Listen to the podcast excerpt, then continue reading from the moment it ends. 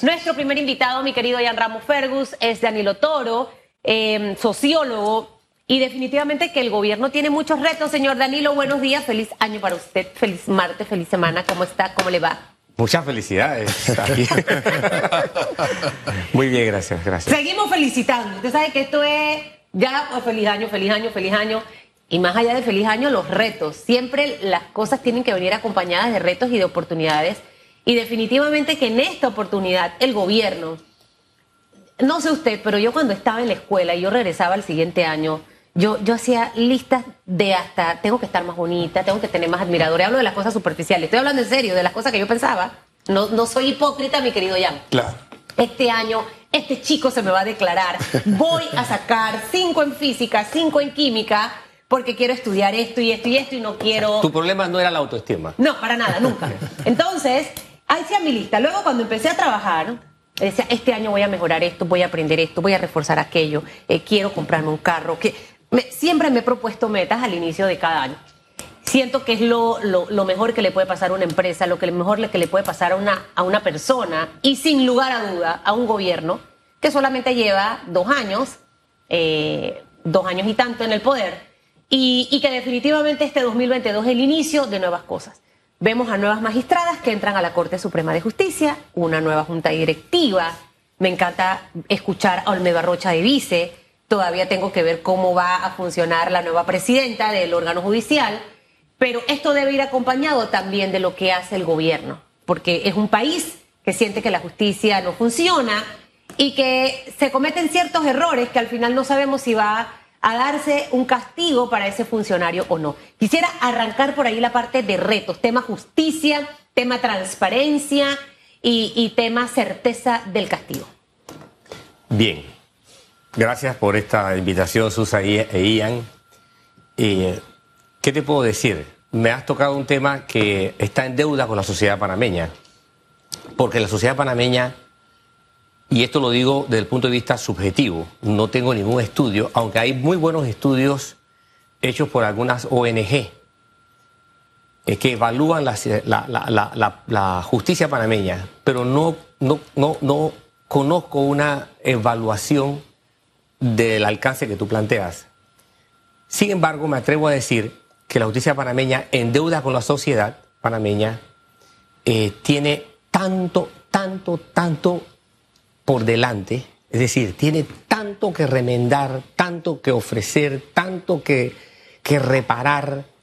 La justicia tiene tanto que hacerse justicia a sí misma. Es curioso, ¿no? La justicia tiene tanto que hacerse justicia a sí misma para que pueda sentida como una dimensión que al pueblo le interesa por algo. Porque al final del camino, ¿qué podemos entender? Es un asunto que muchos de los panameños no entienden, no comprenden su importancia, porque no les toca, porque Sí. no les llega, porque no forma parte de los asuntos que les son próximos. Si vemos la escala de cómo se administra justicia en Panamá, veámoslos en la escala social y después en la escala jurídica.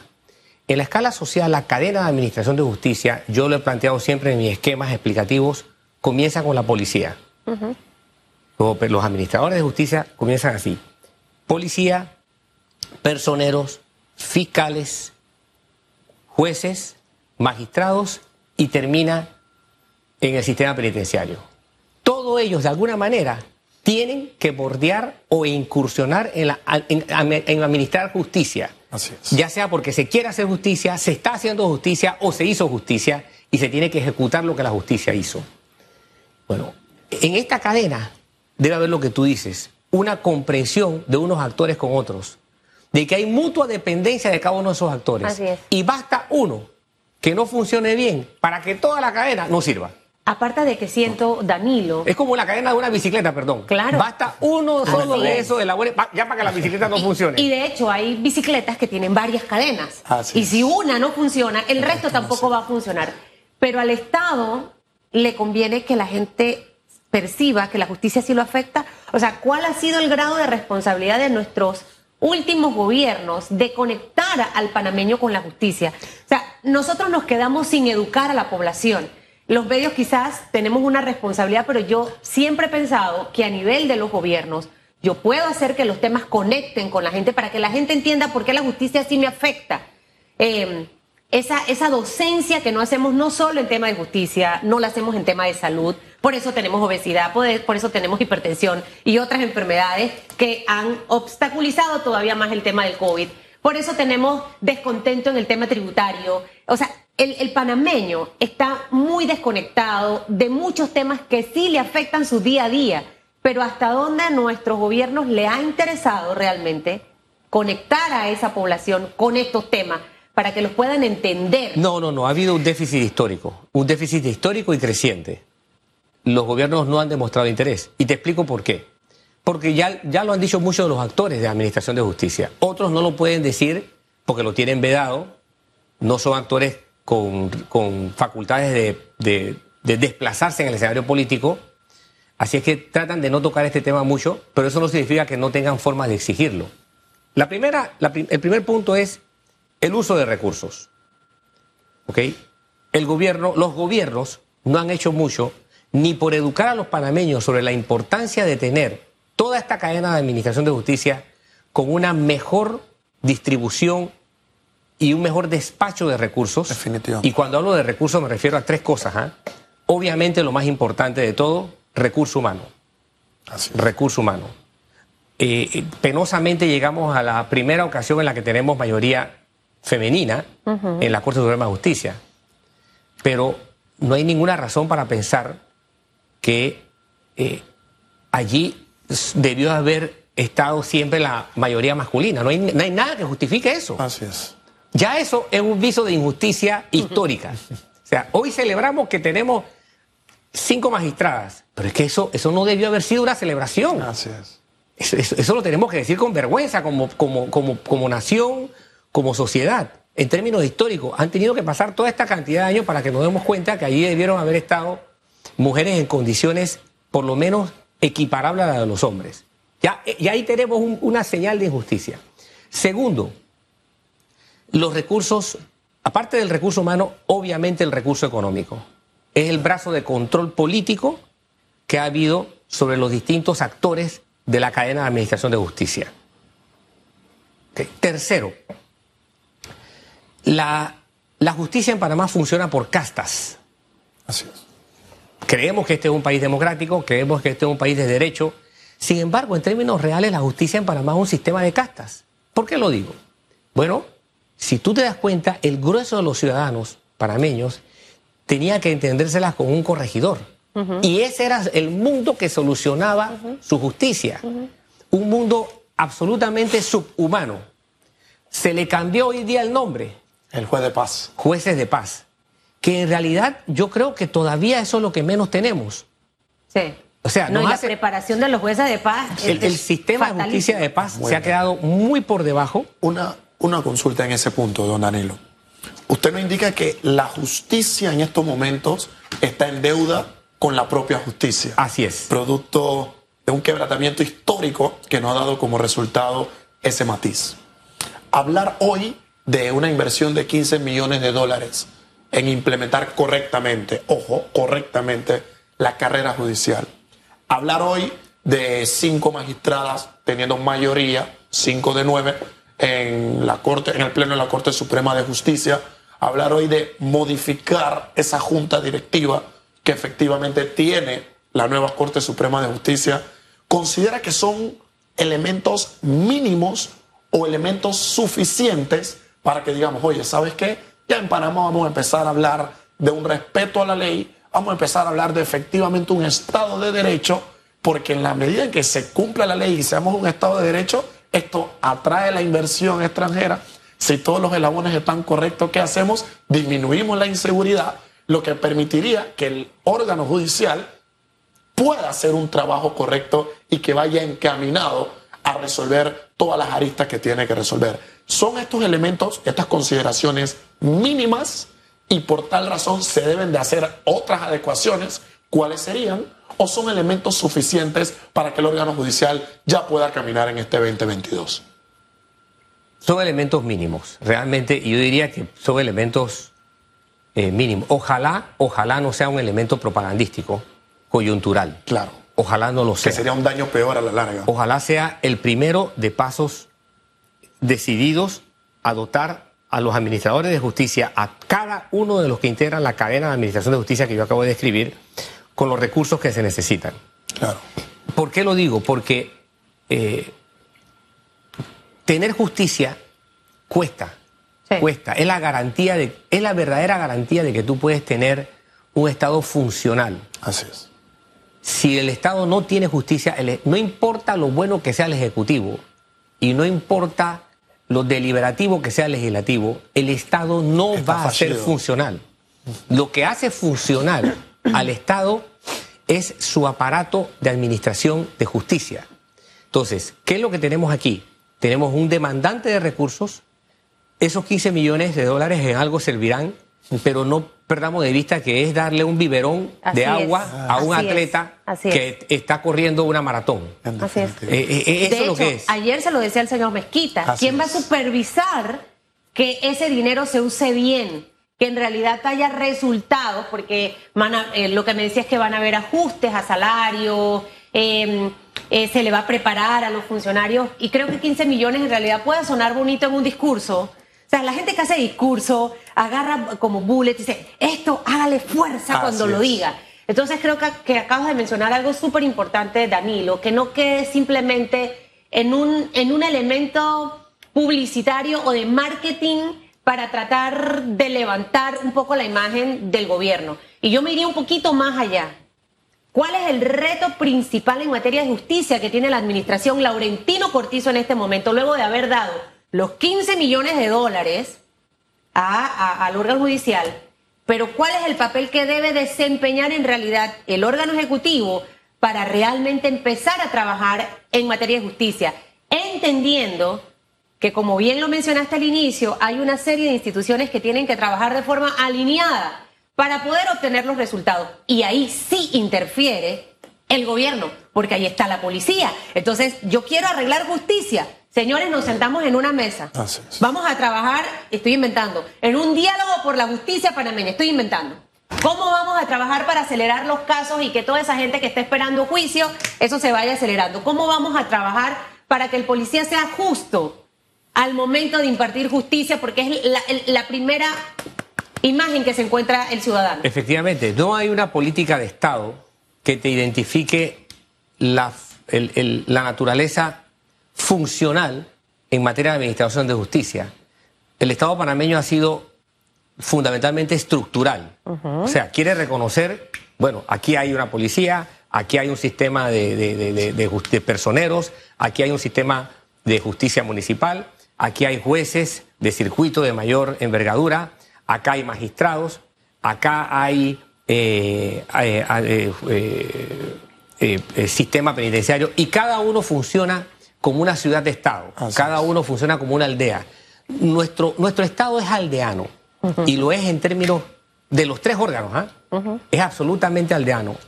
Tanto es así que yo, los, yo, yo insisto, en Panamá ser improvisado es, es, es caché. En Panamá la improvisación Se premia. se premia.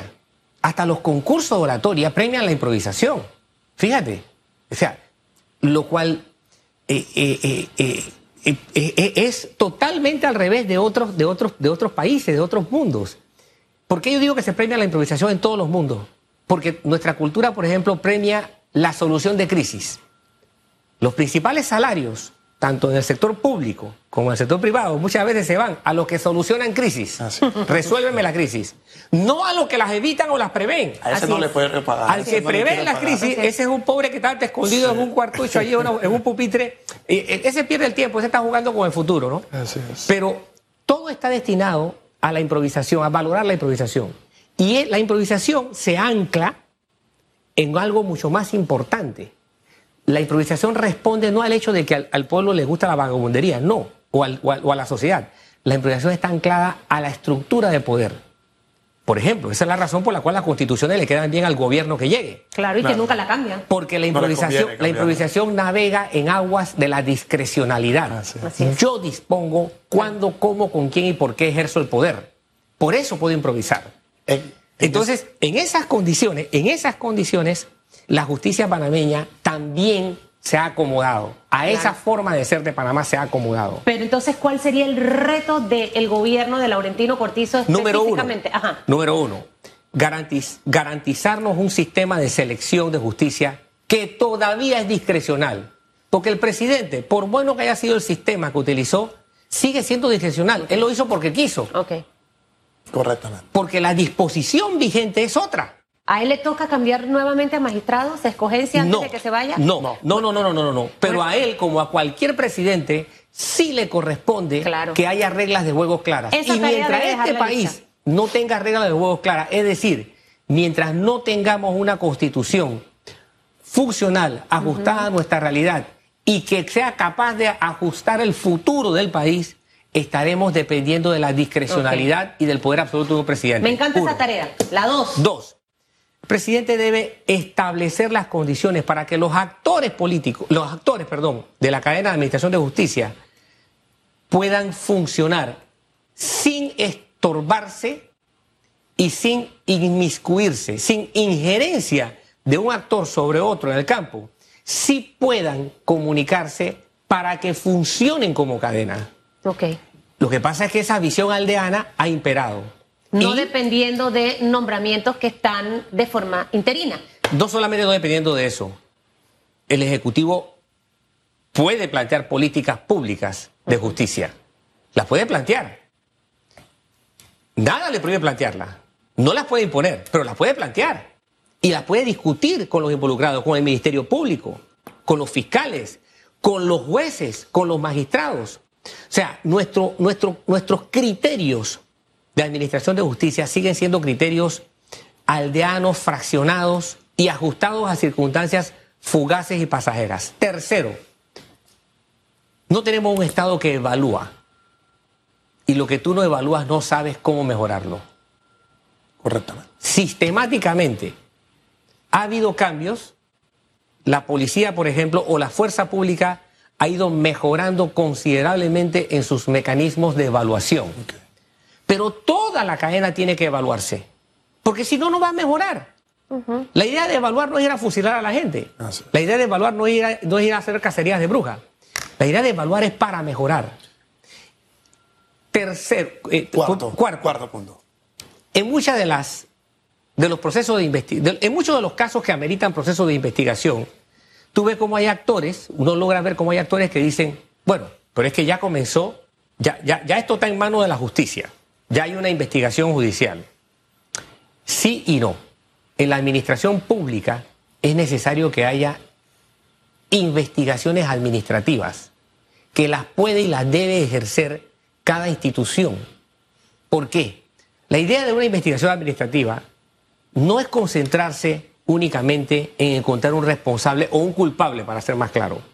La idea de una investigación administrativa es saber qué pasó para que no vuelva a ocurrir Claramente. eso que ocurrió y que no debió haber ocurrido. Eso debe estar vigente en cada uno de los actores de administración de justicia. Pero esa cultura es inexistente en Panamá. Es absolutamente discrecional.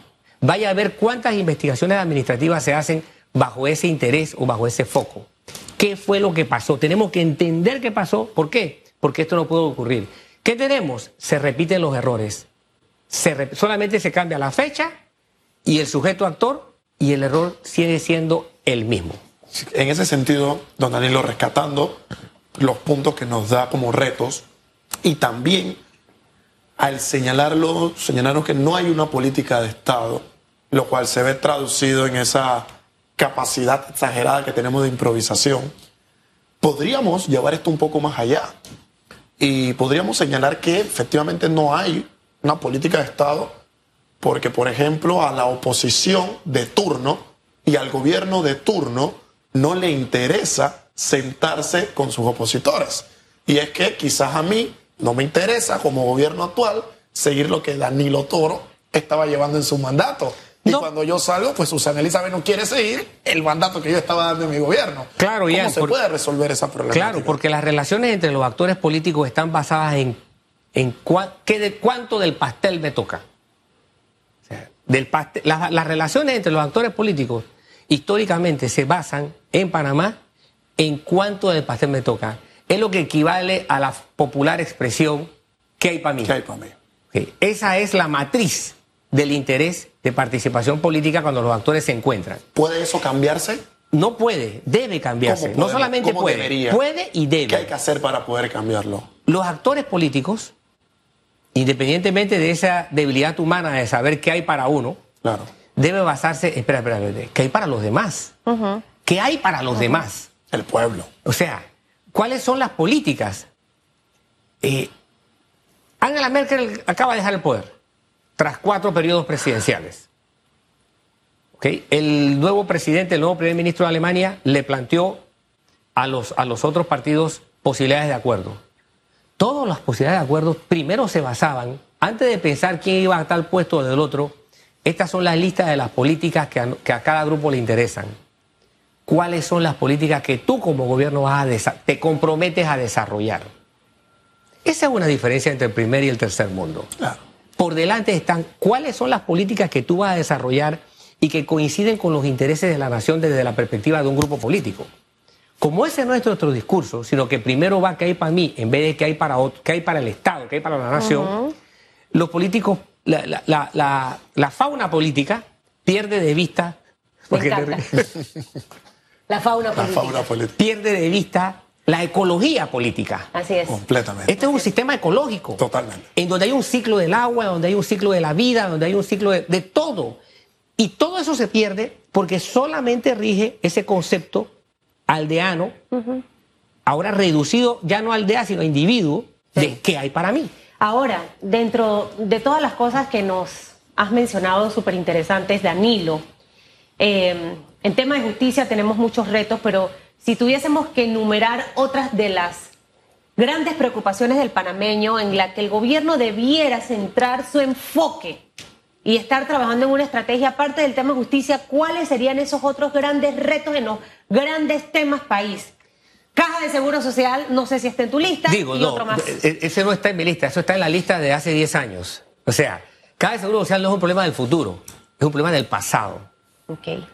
Yo señalé el día del, del informe del presidente que el presidente, le, le- le comentaba yo al, al invitado que, que, que tú acabas de mencionar, el ingeniero Rafael Mezquita, que había entendido del discurso del presidente que el presidente llegaría hasta allí, hasta la presentación de un informe actuarial, lo cual eh, es absolutamente insuficiente para lo que hay que solucionar, no con respecto al futuro, no, no, no, no, no, para lo que hay que solucionar con respecto al pasado.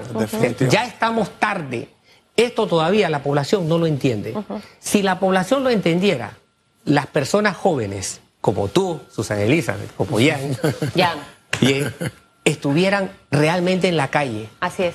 Pero como no entienden el problema de la jubilación y de la Así pensión, este no es un problema que está presente. Así es. En inglés se llama, no está en el top of mind. Exacto.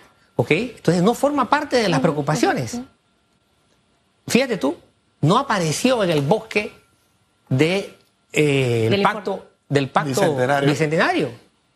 Un problema tan, tan determinante del presente y del futuro de, la- de Panamá. Segundo, hay un problema estructural. El problema de la, de la Caja de Seguro Social tiene un problema estructural desde el punto de vista financiero. Por primera vez tuvimos un excelente diagnóstico en muchos años planteado por su director, que lo planteó a los pocos meses de llegar, al par de meses que llegó, presentó una radiografía de lo que pasaba en la caja. Ok. Ok. Eso no había ocurrido en mucho tiempo antes. Segundo, hay un problema estructural que sí define el futuro del país y explica lo del pasado del país, pero lo define el futuro y es la educación. El gobierno de la administración Cortizo, la administración Cortizo se comprometió en hacer de la educación su estrella. ¿Lo ha hecho? No lo ha hecho. Ciertamente yo tengo que advertir que las condiciones no le han sido posibles hacerla porque la pandemia quebró muchas cosas. Pero eso no significa que a estas alturas no pueda operar, el gobierno no pueda operar con contundencia, no pueda hacer cosas para hacer que su estrella se convierta en un sol que alumbre y caliente. Porque la educación de Panamá no es por la pandemia, no, no, no, no, no, no. Es por décadas de, de- de negligencia y Si descuido no es del una Estado. estrella, ¿qué sería? Porque no es el sol. En este Ahorita momento. mismo es un black hole. Es un- lo que en el espacio llamamos esos, esos, esos, esos huecos que succionan todo. Ok. Que No, tienen. Los, los Exacto. astronautas, que todo, lo re- que todo lo reducen. Cuando entendamos qué es lo que depende, en cuánto dependen los problemas de la sociedad a la disfunción educativa, vamos a vernos, nos a darnos cuenta de la magnitud del problema. Y fíjate, los efectos de la pandemia por razón de dos años sin clases, no lo estamos viendo ahora. No, eso viene después. Se los anótalo allí en uno de tus de tu- de- en, tu, en, tu, en tu bitácora. En unos cuatro a cinco años vamos a estar pegando el grito al cielo. Le ¿Qué va a tocar el próximo aquí? presidente de este país. Yo, mi bitácora está en mi cabecita. Yo recuerdo cuando usted aquí dijo que se le estaba dando mucho poder a los diputados. Esa frase a mí no se me ha olvidado. Y siempre cuando veo los escenarios digo, lo dijo Danilo Toro. Eh, en cuatro años usted también llévelo en su bitácora. Señor Danilo, gracias por haber Muchas estado con nosotros Gracias esta mañana.